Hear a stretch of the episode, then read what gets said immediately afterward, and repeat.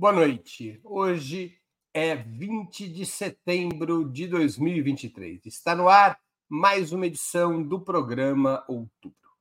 O Comitê de Política Monetária do Banco Central, o Copom, acaba de baixar a taxa básica de juros para 12,75% ao ano, cortando mais meio ponto percentual na segunda redução seguida desde agosto. Trata-se da menor taxa Selic dos últimos 16 meses, com o mercado consolidando expectativas de que os juros básicos estarão em 11,75% quando acabar o ano, entre 6 e 6,5% reais acima da inflação, segundo cálculos do Banco Central. O Brasil, com essa redução, perdeu para o México, ou teria perdido para o México a liderança do campeonato mundial na modalidade taxa real de juros, sempre segundo o Banco Central. A nossa taxa real agora estaria em 6,3% contra 6,6% dos mexicanos. Calcula-se que seria possível chegar à chamada taxa neutra, que o Banco Central projeta entre 4,5% e 5%, no segundo semestre do próximo ano. A taxa neutra significa que a política monetária já não exerce mais nenhum papel contracionista na economia. Para analisarmos esse cenário, teremos hoje a participação de Juliane Furno, graduada em Ciências Sociais pela Universidade Federal do Rio Grande do Sul e doutora em Economia pela Universidade de Campinas. Bianca Valoski, doutoranda em Políticas Públicas na Universidade Federal do Paraná e especialista em Finanças Públicas. Igor Felipe, jornalista integrante do Conselho Editorial do Jornal Brasil de Fato, da TV dos Trabalhadores e da Rede Brasil Atual. Em nome de Opera Mundi, eu cumprimento os três convidados e já passo a primeira pergunta. Com a decisão de hoje do Copom, seria possível dizer que o Banco Central finalmente estaria confluindo para a política econômica do governo, na qual o compromisso com o rigor fiscal deveria ser compensado com a flexibilização da política monetária? Juliane Furno com a palavra.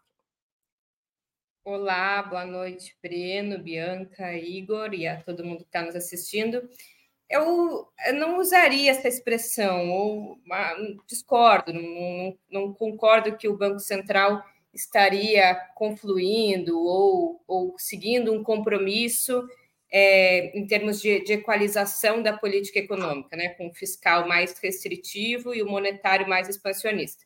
Eu acho que o Banco Central está olhando muito mais para o curto prazo e, e, mais vinculado a decisões de caráter técnico, curto prazista e particulares da política monetária, não olhando de forma mais geral e ampliada a política econômica como um todo, e está se baseando nas expectativas é, dos agentes, né, no, no, que semanalmente é apresentado no Boletim Focus, né, quer dizer, a, as estimativas, expectativas para inflação, câmbio, crescimento, e também olhando é, a inflação, por um lado, cedendo né, e demonstrando uma capacidade de, de, de manutenção ali num patamar é, ainda dentro das metas, ou meta somado à banda de inflação, mas também olhando outros componentes, ou seja, a, a inflação, eu acho que tem sido o principal elemento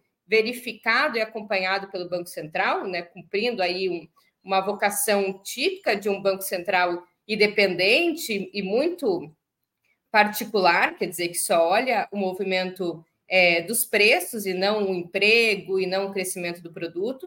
Por um lado, olha uma certa estabilidade da taxa de inflação em torno da meta, a variação de inflação, mas também, por outro lado, mostra que, que o, alguns núcleos é, é, setoriais da inflação ainda estão acima da inflação, principalmente os serviços, né, com um nível de preços acima do que seria é, necessário para que a inflação volte para a meta, um pouco do comportamento é, da taxa de juros a nível internacional, os Estados Unidos. Então, acho que são esses, esses elementos mais específicos, assim, comportamento dos preços e expectativas dos agentes. Não acho que tenha aí uma vinculação mais orgânica com a totalidade da política econômica, em que o Banco Central Então, cumpriria com essa tarefa de estimular a economia via expansão monetária.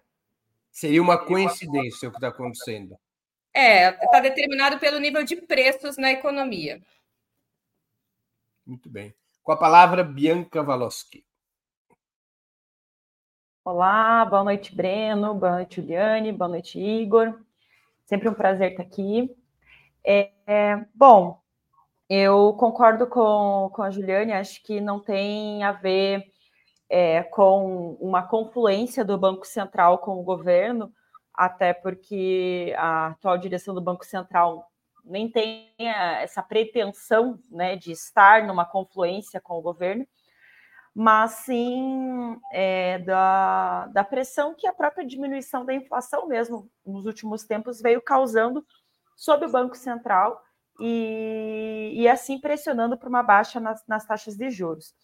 É, é, importante ressaltar que, mesmo com essa, essas diminuições que vem ocorrendo, a gente ainda tem né, uma das maiores taxas de juros aí do, de, do mundo, e dentre os países também é, dito emergentes, se assim quiser, se quiser colocar, é, é uma taxa de juros real que é, ainda remunera muito bem né, quem empresta dinheiro para o governo federal, porque essa taxa de juros é, é ela quem acaba colocando, né, para quem acaba sendo a remuneração para os títulos da dívida pública. Então, para quem empresta, ainda está tudo muito bem, obrigado, né? Mas é, realmente acho que é, a, e ainda né, se apega a, a, a essa questão de que a, a taxa de juros alta é, estaria segurando a inflação. Quando a gente já debateu aqui isso várias outras vezes, a, a inflação no Brasil já tem algum tempo, não é uma inflação que se dá é, pela uma expansão monetária, e sim por uma, uma questão de custos, né? Uma questão de aumento, por exemplo, no preço dos combustíveis, que vai influenciar numa, numa gama enorme de produtos e, com isso, fazer aumentar o preço da, de, diversos, de diversas mercadorias e, consequentemente, aumentar a inflação. Logo, é, ainda que você esteja baixando, e, e isso é, não, certamente né, favorece a, a população e se espera que diminua ainda mais, ainda temos uma, uma, uma taxa de juros extremamente alta, e ainda temos uma política é, do, do, do Banco Central que se baseia numa, numa falsa né, é, prerrogativa, que seria essa de uma demanda é, de, de uma demanda causada por uma expansão monetária e não de uma demanda efetivamente, e não de uma, é, de uma inflação que for por custos, como é o caso que realmente acontece no país hoje. Com a palavra, Igor Felipe. Boa noite, Breno. Boa noite, Bianca. Boa noite, Juliane, todo o público do Opera Mundi. Eu avalio, Breno, que mais do que confluir para a política do governo, acho que o Banco Central está confluindo para a realidade, né? Dos dados macroeconômicos do país, né? O governo já demonstrou ter compromisso com a manutenção e, e seguir e perseguir a meta de inflação. O governo demonstrou que tem compromisso com a política fiscal, apresentando o arcabouço que foi aprovado na Câmara, foi aprovado no Senado, foi aprovado é, na Câmara e já está em vigor. É, os dados e números mostram é, melhoras em relação ao preço de determinadas é, mercadorias. Tem dados que saíram recentemente aí, Breno, da, da queda do preço da carne. Então, caiu a carne no último, pegando no último ano, cerca de 10%. É... E existia uma pressão, não só do governo, mas de diversos setores da sociedade, pela redução da taxa de juros, né? Então a gente viu é, tanto Lula se manifestando nesse sentido, como também é, setores empresariais, como no setor do varejo, é, setor de serviços, setor de comércio, como a Luísa Trajano, e outros também apontaram que era possível diminuir a taxa de juros, é, e também da setores da classe trabalhadora, do movimento sindical. Então, me parece que, primeiro, que as condições para manutenção da taxa de juros naquele patamar, elas se dissolveram. Segundo, houve mudanças na composição do Banco Central, que eu acho que também é, dificultaram uma certa operação, porque estava claro pelos relatórios do Banco Central de que havia uma divisão no Copom, né? Entre aqueles que eram mais fiscalistas e aqueles que acreditavam que era possível é, é, diminuir a taxa de juros. Então, me parece, Breno, que, sobretudo, é, o Banco Central ele conflui para a realidade dos dados macroeconômicos, mas mesmo assim a taxa de juros ainda é muito alta. Então, veja, o Brasil perdeu o posto de maior taxa de juros do mundo e agora está em segundo lugar. Então, acho que é importante que se continue a pressão e que o Banco Central continue é, a diminuir a taxa de juros. Até porque saiu estudos importantes, até um, um estudo no Poder 360, de um pesquisador chamado Marcelo Silva, que ele aponta o impacto é, das altas taxas de juros é, no setor da economia, pegando os balanços, né? Então, acredito que a taxa de juros vai confluindo para a realidade e tomara que ela continue a caminhar nesse sentido.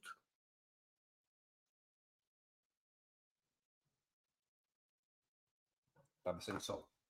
Vamos então à segunda pergunta.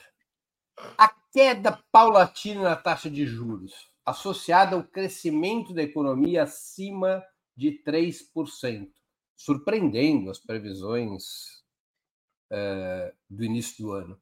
Essa queda associada ao crescimento da economia poderia incentivar investimentos privados que compensem as restrições aos gastos públicos que são uh, previstas para o próximo ano?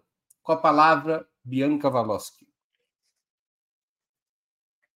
É... Bom, a, a questão de investimentos privados, eu acredito que elas passam muito mais, eles passam muito mais quando há um, um projeto político de desenvolvimento nacional. É, sem um projeto, sem um, um, um, norte realmente colocado pelo governo, não há, ao menos é, dentro da, da, né, da, da, história brasileira e recente, capitalista pelo menos, né, é um, uma, uma grande massa de investimentos privados que tenha acontecido sem que tenha havido um projeto do governo por trás disso, sem que, sem que tenha havido um incentivo, um norte. E uh, isso a gente pode pegar um exemplo bastante recente e que parece que está fadado a ser repetido, infelizmente, que foi a questão das desonerações fiscais do governo Dilma lá em 2014, 2011, que ela concedeu e, e, e só desonerou a, a, diversos ramos da economia, esperando-se que, ao dar esse incentivo financeiro para o capital privado, eles iriam automaticamente estar tá investindo na economia e tal.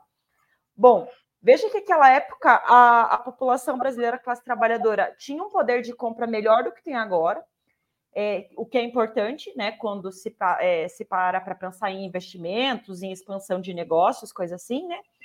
E não foi feito, não foi feito nada assim pela burguesia brasileira. A verdade é que a burguesia brasileira é, não tem um projeto é, nacional para de, de, de crescimento. E nunca teve. E não sei nem se está interessado em ter. Então, é, eu acho difícil que, por mais que surjam esses movimentos e essas situações fáticas de melhora da economia, de crescimento, de incentivos fiscais, diminuição de taxa de juros e assim por diante, que sem de fato um planejamento para o desenvolvimento, para que se para que se incentive aos investimentos privados. Não, Bianca, fato... o PAC, o PAC, o novo PAC não seria esse projeto? Não sei, Breno. Talvez, mas depende de como for aplicado. Depende de que ramos vai incentivar, de como vai ser feito, para quem vai ser feito, a quem vai ser destinado, sabe? É, eu acho que o PAC por si só ele também não é uma chave mágica, porque é, a, é, nesse sentido que eu estava colocando até de plano político da, da burguesia nacional, é, a gente não vê na burguesia nacional essa, essa ideia de querer criar grandes é, empresas, de querer criar um grande capital nacional que tenha uma potência lá fora.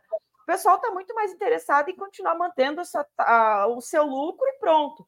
Então, assim, o PAC pode ajudar? Pode, mas ele tem algumas limitações que a gente até já debateu aqui algumas, alguma outra vez que eu estava aqui. Como, por exemplo, é, deixou de fora é, micro e pequenas empresas. Não está muito bem claro ainda como que vai funcionar para elas, sabe? Então, isso é uma coisa que, por exemplo, preocupa, assim e que são quem mais emprega no Brasil, por exemplo. Então, acho que é, esses investimentos eles precisam muito de um norte, que o governo coloque esse norte. Sem esse norte, é difícil que ele aconteça. Igor Felipe. Breno, acho que a questão que a Bianca levanta, acho que ela é central. Acho que para você ter um crescimento econômico de vulto, você precisa ter um projeto de desenvolvimento que consiga organizar o potencial da economia brasileira, determinar setores prioritários, setores secundários e conseguir ter um nível de planejamento econômico que possa viabilizar um crescimento, vamos dizer, mais seguro, mais estável da economia. Claro que isso está sempre é, dependente do cenário internacional e de diversas questões. Agora, a queda da taxa de juros, com certeza, ela favorece e fortalece e facilita o investimento privado, na medida que é possível você pegar crédito com taxa de juros menores, você pode também fortalecer o consumo das famílias, ter algum nível a partir disso maior de geração de empregos e você conseguir ampliar o crescimento econômico. Agora, se isso vai ser possível para compensar as, a regra fiscal imposta no arcabouço, eu acho que a gente vai ter que aguardar e ver um pouco a evolução da economia. Acho que o governo tem tomado algumas medidas no sentido de criar um cenário econômico mais favorável. São medidas importantes, mas me parecem insuficientes. Acho que uma medida que você mesmo colocou é o PAC, né? Então, previsão de 1,7 trilhões de investimento, é nesse ano acho que é em torno de 60 bilhões. Agora, é um plano que, olhando para trás, é importante, porque é um investimento é maior do Estado, mas é insuficiente para necessidades do país, né? Tanto que, se a gente olhar os dados, Breno, a taxa de investimento agora ela é menor do que era um ano atrás. Então, um ano atrás estava em 18,3% do PIB. Agora nós estamos em 17,2% do PIB. Então, acho que mesmo com as novas políticas do governo, isso ainda não conseguiu aumentar a porcentagem né, do investimento em relação ao PIB. Acho que uma segunda medida que o governo aposta, acho que para estimular investimento privado, foi a reforma tributária, né? especialmente a primeira fase da reforma tributária, no sentido de simplificar a cobrança de impostos, que foi muito apoiada e comemorada, né? E por fim, acho que o próprio arcabouço fiscal. Acho que o governo ele busca criar um, uma credibilidade econômica é, com a aprovação do arcabouço fiscal, tentando criar esse cenário mais favorável. Mas me parece, Breno, que ainda é prematuro avaliar se é possível. Acho que tem, vai depender da evolução da economia e também do cenário internacional, que em geral está em, geral, está em processo de desaceleração. Juliane Furno com a palavra. Eu acho que os investimentos privados vão crescer no Brasil.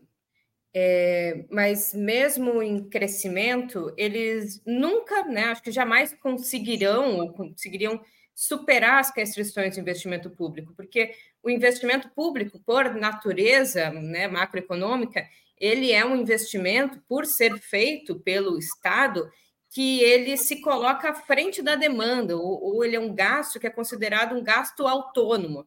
Diferente do tipo de previsão, inclusive desembolso de recursos, que, que preme, em boa medida, o investimento privado. Então, nada substitui o potencial do investimento público, até pela natureza política né, dos investimentos públicos, como não se baseiam é, na demanda ou expectativa de maximização da taxa de lucro, eles podem abrir novos é, flancos de investimento, dinamizar novos setores, reduzir desigualdades regionais, propor um projeto é, distinto de desenvolvimento com outra estrutura produtiva, isso tudo é prerrogativa do gasto público, né?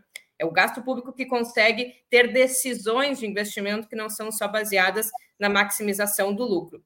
Mas o investimento público ele tem outra característica importante para o investimento privado. E aí não só o investimento, mas o gasto público de forma geral, que é criar demanda. O gasto público, o investimento público, eles ou transferem renda para famílias, ou reduzem o custo de vida das famílias quando promovem é, educação pública, saúde pública, ou atuam, ou o Estado atua de forma empresarial, fazendo demanda para setores que vão fornecer peças é, e componentes para o investimento estatal. E eu acho que é isso que dinamiza a economia e que tem como consequência a aceleração do, do investimento privado. Então, eu repito aqui o que eu já disse em vários momentos a taxa de juros ela é uma variável muito importante, mas eu acho que a gente superestima o quanto a taxa de juros estimula e restringe o investimento privado.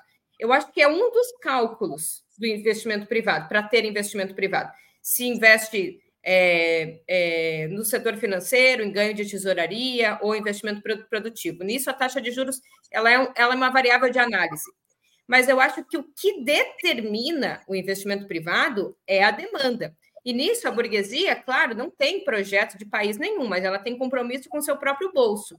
Então, se houver demanda, ou seja, se tem é, atividade econômica pulsante, como o Breno falou, se tem crescimento a 3%, isso significa mais gente empregada, mais gente com renda. E os trabalhadores, como dizia o Kalec, eles ga ele gasta tudo que ganha, ele em geral não faz poupança. Então, ele vai ter mais dinheiro para gastar. E a iniciativa privada quer aproveitar essa demanda para ser ela né, a, a, a, ofertante de produtos que vão ser ou comprados localmente ou importados. Então, a burguesia vai investir mais ou menos, o capital privado vai investir mais ou menos no Brasil, de acordo com os resultados do gasto público, que é, em grande medida, criar demanda, movimentar a economia e fazer com que as pessoas com dinheiro queiram comprar produtos e serviços que são é, providos pela iniciativa privada. Se houver isso, importa menos o patamar da taxa de juros. É, e nesse sentido é que o gasto público tem um efeito multiplicador mais importante do que a sua atuação direta. Muito bem. Vamos à terceira pergunta da noite. O ministro Fernando Haddad, em artigo publicado hoje no Financial Times, destacou que a política de recuperação econômica do Brasil, ao contrário da opção norte-americana de forte expansão dos gastos públicos, a, a política de recuperação econômica do Brasil é baseada em ajustes tributários e normativos que estimulam o investimento privado. Essa está lá no artigo que o ministro publicou no Financial Times de hoje. Esse caminho seria coerente com o discurso do presidente Lula nas Nações Unidas, denunciando fortemente o neoliberalismo e, e o responsabilizando pelas mazelas atuais do planeta, especialmente nas nações periféricas? Ou se quisermos perguntar, quisermos tratar a pergunta de outro jeito, mais provocativa, o governo Biden, ao menos em política econômica, está à esquerda do governo Lula? Com a palavra, Igor Felipe. Breno, acho que em primeiro lugar, acho que registrar e a grandiosidade do discurso do presidente Lula na ONU, né? Acho que foi discurso não apenas de um chefe de Estado, mas de alguém comprometido com as ideias progressistas no mundo, né? Então, é, as colocações que ele fez, tanto em relação às mudanças na composição do Conselho de Segurança da ONU, como também a condenação das ações unilaterais, a menção a Cuba, a, defesa de Julian Assange, é, o combate à fome, à desigualdade. Então, foi um discurso grandioso e, na minha avaliação, a parte mais forte do discurso foi a, a, a fala dele sobre o neoliberalismo. Acho que ali ele fez uma elaboração que, que coloca como o neoliberalismo teve um impacto na política, levou à emergência da extrema-direita é, e colocou o mundo nessa situação, né? De ter uma, graves ameaças à democracia liberal no mundo inteiro. Eu acho que segundo, Breno, acho que para fazer a comparação do governo, da política econômica do governo Biden e do governo Lula. Não, você pode também fazer a comparação entre o discurso do Lula e o artigo do ministro da Economia. Não, eu entrarei nisso. Acho que, primeiro, é necessário medir a correlação de forças, Breno. É, no Brasil, a contradição política que se estabeleceu do governo Dilma para cá foi em torno da questão fiscal. É, eu acho que esse foi o centro da ofensiva da burguesia contra a esquerda, os governos do PT. É, e as políticas que o governo tem apresentado, elas de fato são condicionadas tanto pelo avanço do neoliberalismo no último período, como por essa correlação de força. Agora, eu não acredito, Breno, que a fala do ministro da Fazenda seja contraditória com o discurso do presidente Lula. Você tem estabilidade fiscal e você ter normativas para melhorar fiscais, para melhorar arrecadação, isso não é contraditório com a fala do presidente Lula em relação ao neoliberalismo. Eu acredito, Breno, que o governo ele quer estimular o aumento do, do investimento privado e do capital internacional no Brasil. Então, tem também uma contingência do discurso e do artigo do, do, do, do ministro Fernando Haddad no Jornal do Mercado dos Estados Unidos. Então, ele está lá falando com quem? Com o mercado. E está dizendo: olha, invistam no Brasil, nós estamos mudando normativas, nós vamos manter é, estabilidade fiscal então, Breno, eu não vejo contradição entre o discurso do Lula e a, o artigo do ministro Fernando Haddad.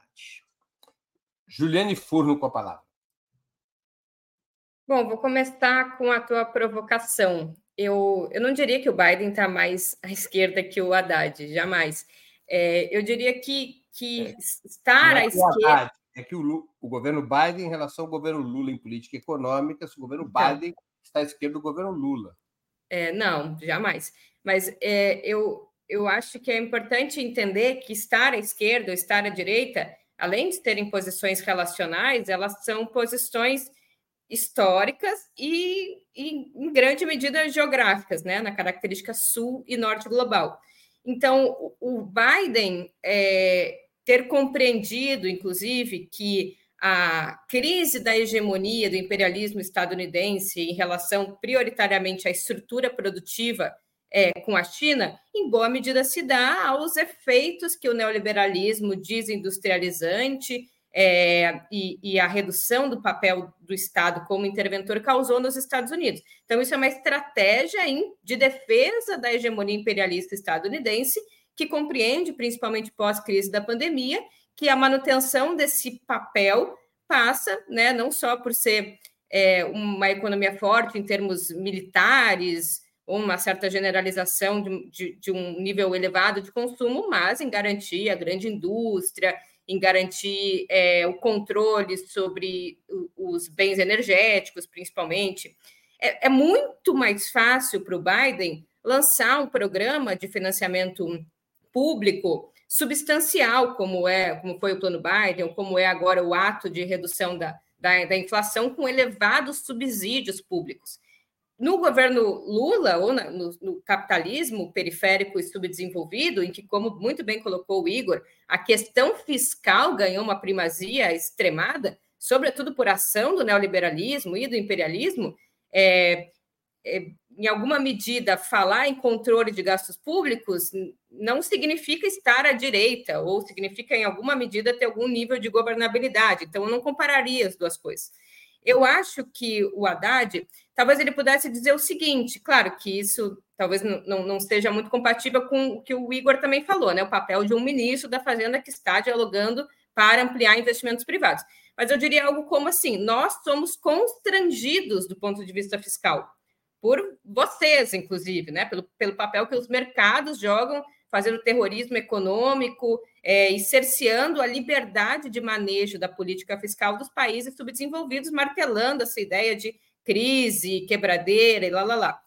Em face disso, né, em face da gente não poder fazer o que vocês fazem, uma das medidas que a gente está tentando é também no campo tributário. Mas eu, eu não diria que assim a gente não precisa é, do que os Estados Unidos faz, porque aqui basta regular a, a tributação. Acho que faz o menor sentido isso. A gente não pode. E talvez o que a gente tem é que criar condições para poder, mas isso é muito mais de natureza política do que de natureza econômica. Bianca com a palavra. Bom, é, acho que essa a comparação política Biden política Lula é com certeza, né, por, por mais questões e problemas que a gente possa ter e colocar aqui, e eu vou apontar mais à frente, é, só o fato da gente, na, na, na, durante o governo Lula, se manter algumas das políticas de Estado, né, se continuar políticas de Estado como o SUS, como uma universidade pública e gratuita e tal, isso já nos coloca né, muito mais à esquerda, ainda que os Estados Unidos nos últimos tempos tenham investido, Biden tem investido mais é, em políticas sociais, em expansões, em expansões de gastos públicos. É, acredito que o, o, discurso do Lula foi um, um, um discurso excelente, assim, né? Acho que ele toca em questões extremamente importantes, mas é, realmente eu, eu particularmente entendo que há uma desconexão daquilo que é colocado por ele no, nesses discursos da ONU com o que de fato a gente vem acompanhando da política é, é, monetária e fiscal do governo no, no, nesses últimos, né, nesse último ano aí, nesse, aliás, neste ano, né? Por exemplo, né, a, a própria criação né, de um teto de gastos, a manutenção de um teto de gastos, a manutenção, a criação desse arcabouço fiscal, que supostamente era para não ter mais um teto, mas tem um teto, e agora está derrubando o piso da educação e da saúde, porque não tem como se manter tudo. Isso é uma política neoliberal. A criação desses mecanismos são políticas neoliberais. O terrorismo em cima da dívida pública, que o Haddad tanto defende e, e coloca a, a ideia de, de, de, zerar o déficit fiscal e tal, tudo isso é, que até tem a, a, que é elogiado pela XP Investimentos. Veja, quando a XP Investimentos está elogiando algo, a gente tem que colocar um pé atrás, a gente tem que entender o que está acontecendo e aonde que isso toca com os nossos, com os interesses da classe trabalhadora. E nesse sentido é que eu acho que tem uma desconexão, porque esse terrorismo, por exemplo, em cima da dívida pública e essa ambição que é considerada exacerbada até mesmo pela Tebet, por exemplo, no sentido de zerar o déficit público, é algo que é neoliberal, é uma ideia neoliberal, é um, um, uma, um, uma das da, né, da, do, dos arcabo, um, uma das partes do arcabouço da austeridade fiscal que é o que alimenta o neoliberalismo.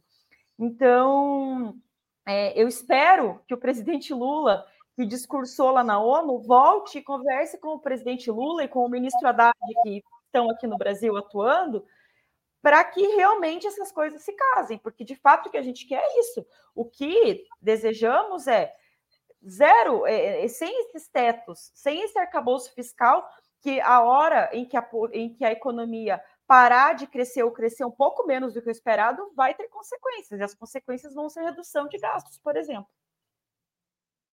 Muito bem. Antes de continuarmos, eu queria pedir a contribuição financeira de vocês para a Ópera Mundi. Há seis formas de fazê-lo. A primeira é a assinatura solidária em nosso site, operamundi.com.br barra apoio.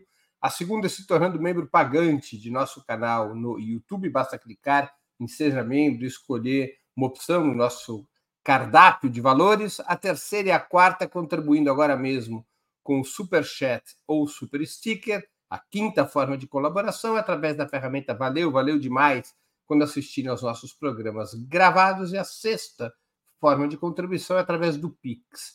Nossa chave no Pix é apoie.operamundi.com.br. Eu vou repetir. Nossa chave no Pix é apoia.operamundi.com.br. A mais eficaz em todas as armas contra as fake news é o jornalismo de qualidade. Apenas o jornalismo de qualidade coloca a verdade acima de tudo. E esse jornalismo que a Operamundi busca oferecer todos os dias depende da sua contribuição, do seu engajamento, do seu bolso. Não importa o valor com o qual possa ou deseja contribuir, ele será sempre bem-vindo e será fundamental para a nossa sustentação e desenvolvimento. Vamos a mais uma questão.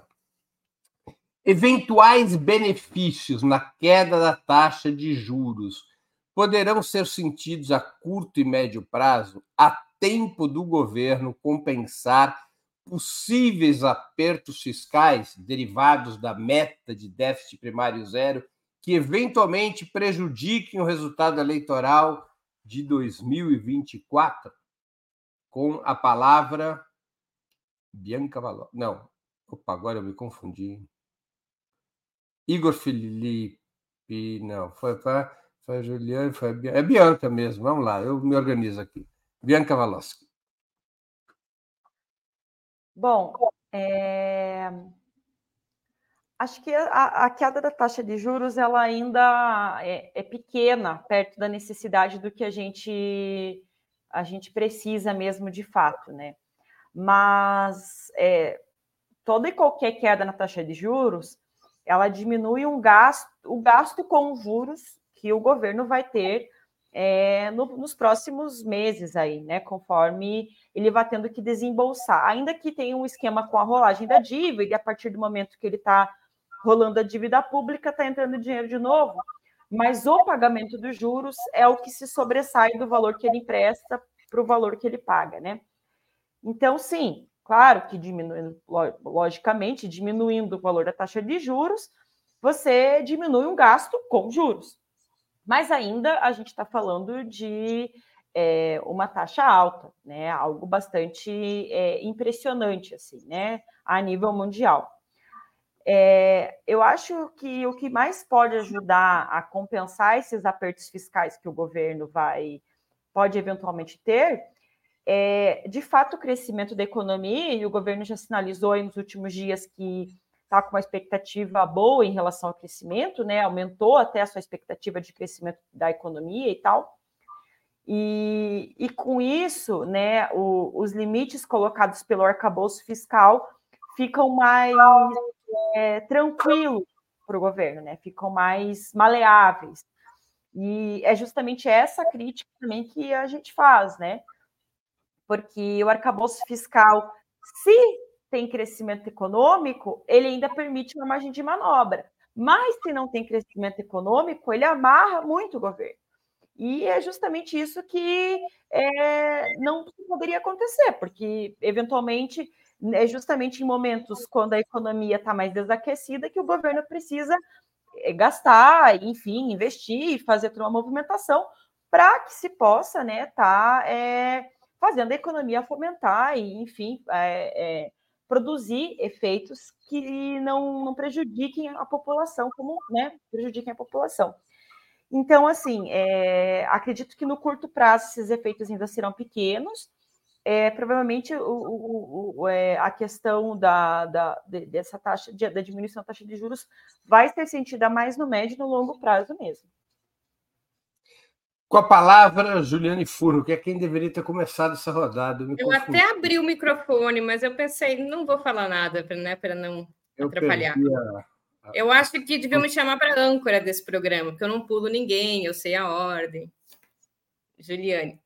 É, eu, a Bianca falou uma coisa, mas, mas eu acho que talvez pelo, pela dinâmica do arcabouço fiscal nem seja tão significativo. Quer dizer, o Brasil ele tem um problema é, substancial em função das taxas de juros, que é o custo da dívida pública, né? A Bianca falou muito bem. uma parte muito expressiva é rolagem, mas outra é desembolso concreto né, de recursos que, que, que o Estado tira da sociedade para pagar é, em juros para os credores da dívida pública.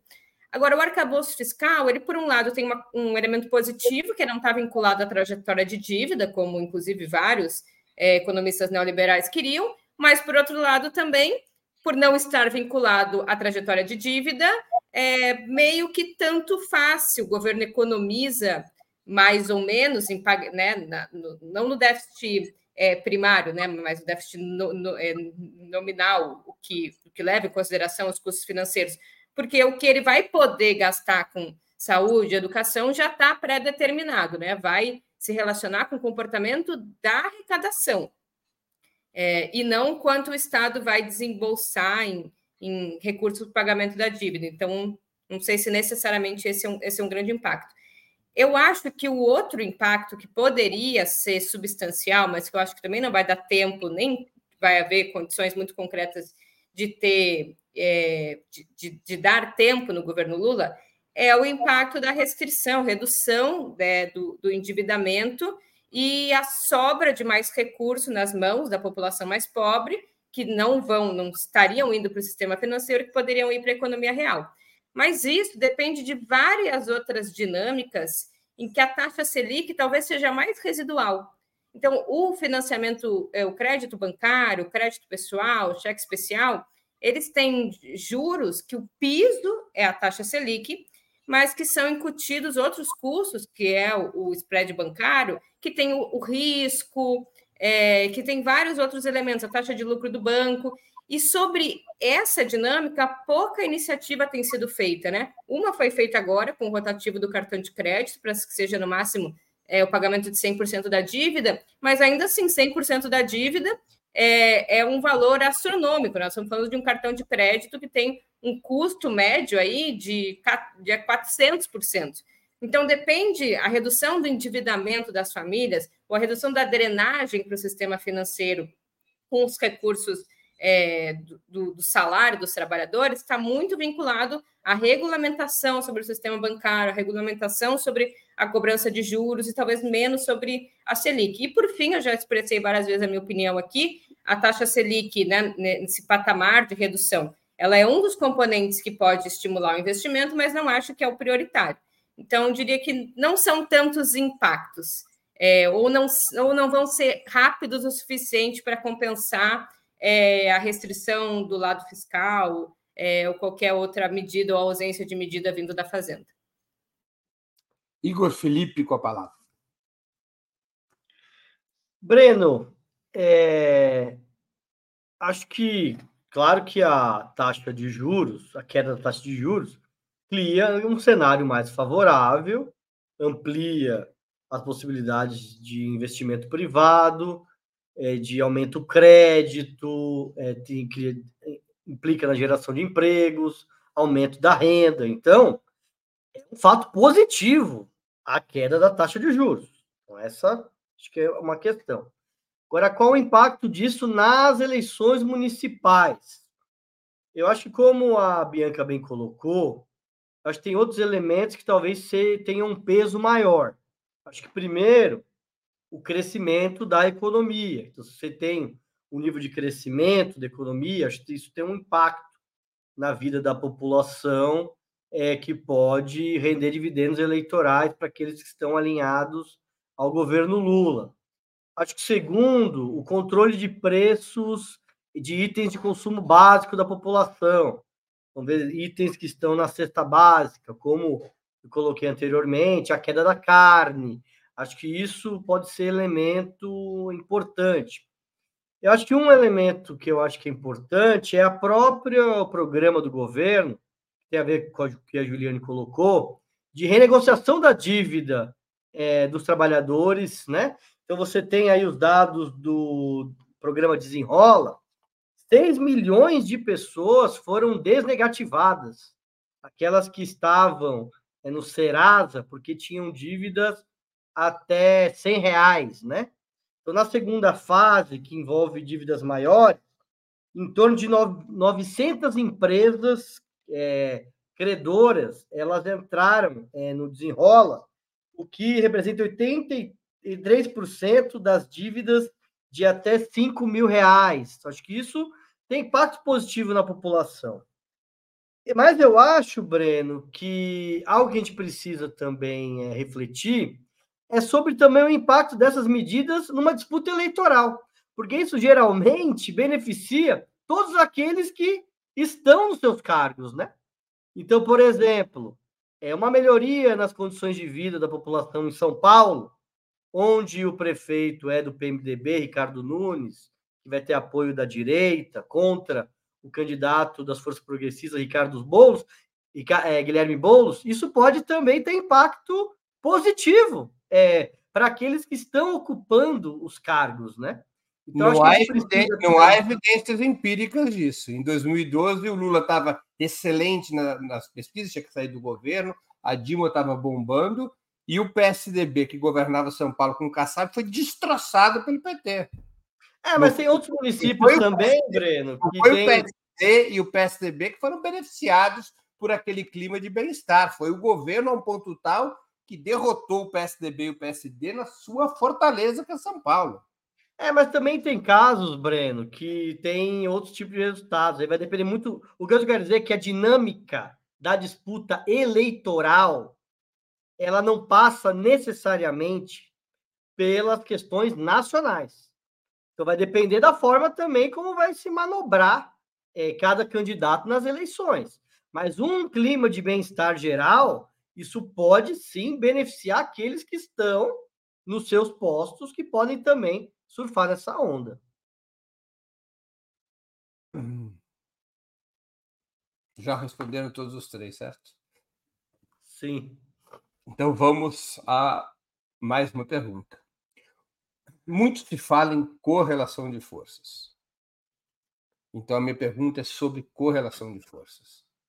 O atual discurso econômico do governo, especialmente o Ministério da Fazenda, tem ajudado a mudar a correlação de forças na sociedade, contrariamente ao neoliberalismo e favoravelmente a uma política de desenvolvimento? Com a palavra, agora é a Juliane.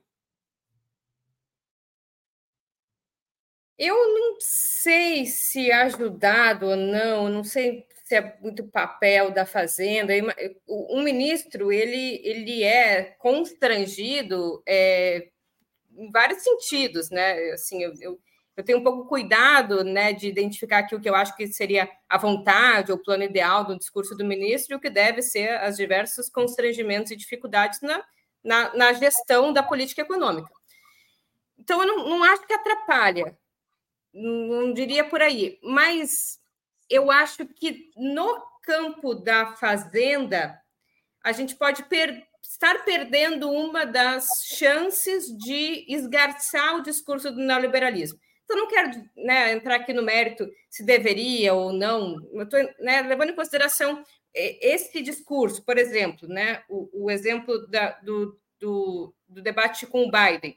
Eu acho que talvez ali né, num discurso que seja compromissado com a derrota do neoliberalismo periférico, talvez fosse importante, eu acho que seria importante, é, alguma pincelada ou alguma alfinetada que identificasse que os nossos constrangimentos hoje, em grande medida, vêm da liberdade de política econômica que os Estados Unidos têm, por, pela hierarquia de moedas, pela posição periférica, pela, pelo patrocínio ao golpe, é, e, e, toda a reversão da correlação de forças e do próprio discurso econômico.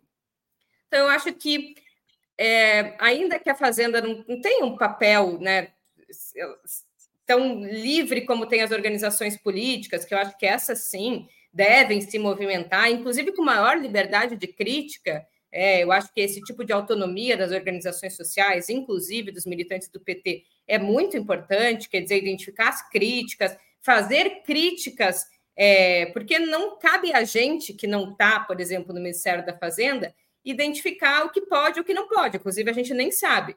Cabe a nós fazer uma reivindicação que seja coerente com a nossa vontade, que é ter um país é, com crescimento, com redução das desigualdades, com mais investimento.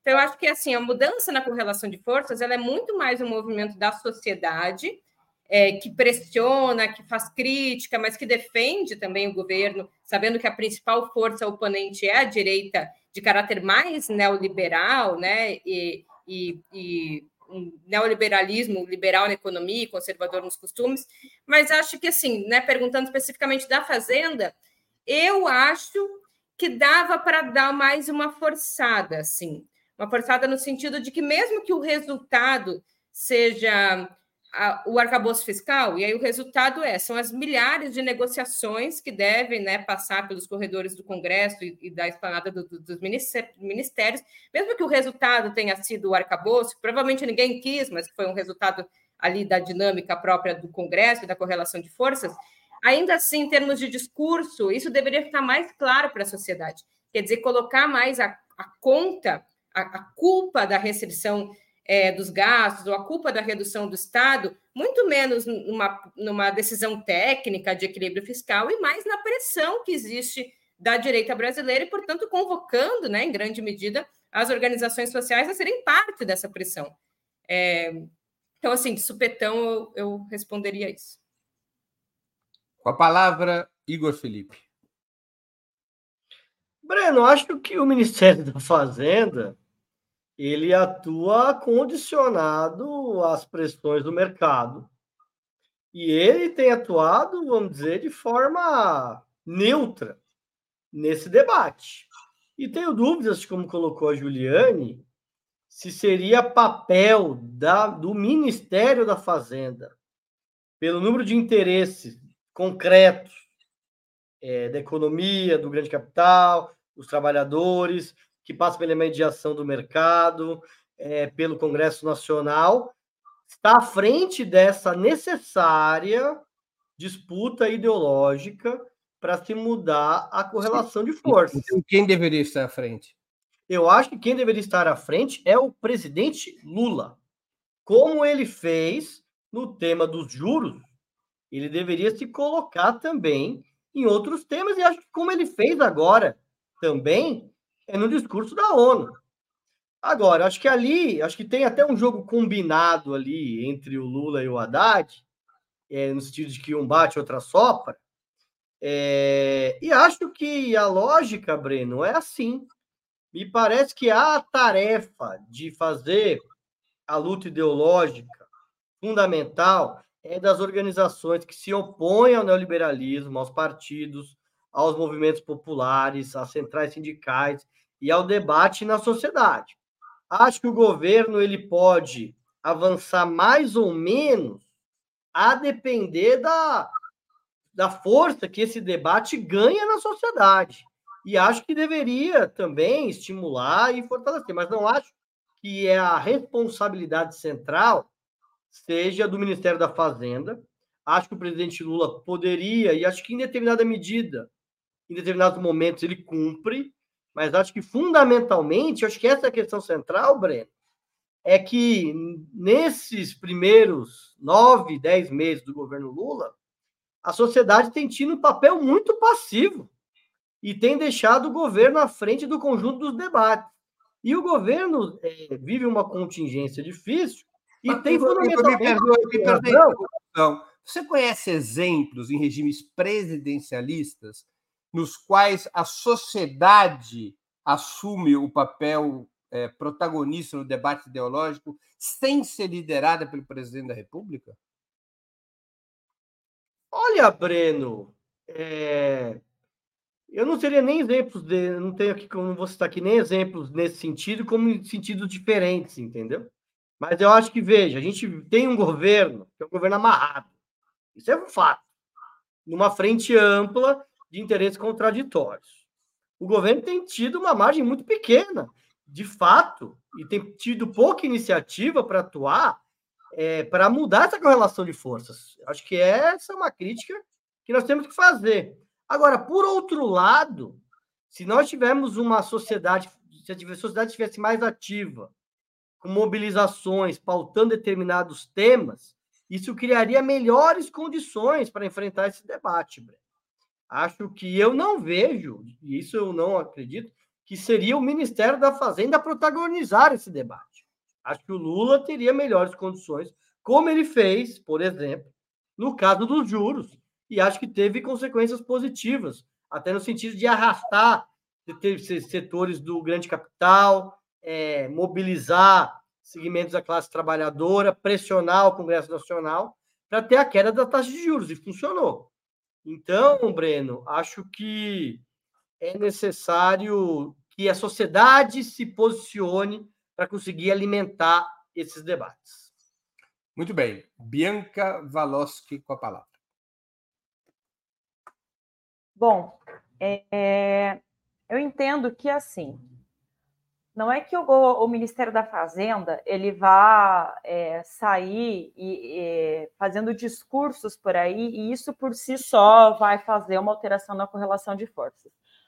Me parece que o que de fato muda a correlação de forças na sociedade entre neoliberalismo e um, um Estado mais desenvolvimentista e mais social, por assim se dizer, é a percepção das pessoas em relação ao que está acontecendo dentro do próprio Estado. Digo, né? Me explico. É, o próprio o, o, o avanço da, da, da, aceitação do governo Lula, da, da, né, da, da, do como que se diz, de que estão aprovando, da aprovação do governo Lula nos últimos meses, demonstra que ah, as pessoas estão tendo um acesso a um salário mínimo melhor, isso, isso interessa a elas. É esse, isso coloca a, a correlação de forças no outro lado. Agora, ao mesmo tempo que esse Ministério da Fazenda, por exemplo, autoriza, por um lado, é, a obtenção de empréstimos consignados sobre auxílios, né, seja o Bolsa Família e tal, é, e outros lá, é, que por um lado gera na população né, a sensação de que você pode gastar mais, que teve um aumento de renda, por outro lado, você está criando um endividamento, é uma política completamente neoliberal. Então, você tem algumas contradições e que talvez lá na frente venham a estar tá amarrando o governo a problemas, a problemas que ele mesmo está criando. E eu acho que, por exemplo, algo que é, pode criar um, grande, um grande peso para o governo positivamente, que o Lula já sinalizou e tal, é, em relação a essa questão, seria quando é, ele conseguisse aprovar a o, a, a, tabela de imposto de renda é mais é, progressiva, né? E assim, é, tirando né, da, da, contribuição as pessoas que ganham menos de 5 mil reais, por exemplo. Isso teria um efeito super positivo para a população e muda, com certeza traria para o governo e para a população uma impressão de assim, bom, estou mediante uma situação melhor. E essa sensação de estar numa situação melhor é o que mobiliza a população. A população não está tão interessada num debate político é, em relação a palavras que estão sendo utilizadas pelo ministro, não. A população quer saber de quanto está ganhando, se o serviço público do postinho que ela tem está bom, se a escola pública que o filho dele está frequentando está ok. Então, é, é, nesse sentido que você faz é, ter um apoio ou não àquele governo e a, ao tipo de política que está sendo implementado, né? Então, é, eu imagino que se o governo conseguir avançar em sentido de pautas mais progressistas, conseguir avançar nessa questão da tributação, né, de conseguir realmente criar efeitos que diminuam a regressividade do nosso sistema.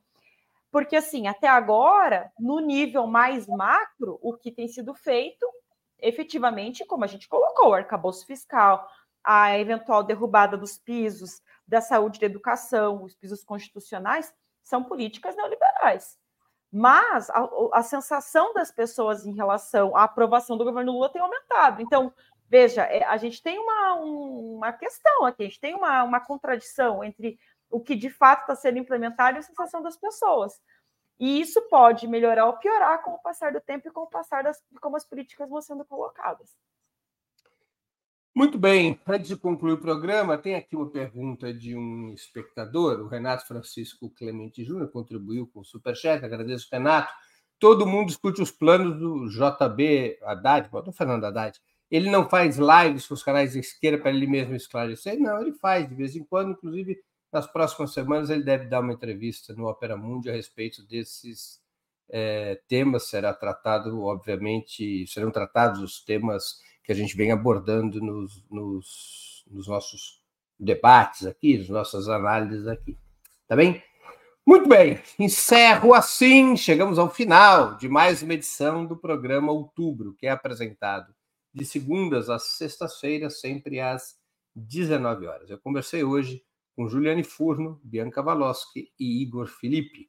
Muito obrigado aos convidados e à audiência. Boa noite boa sorte a todos e a todas. うん。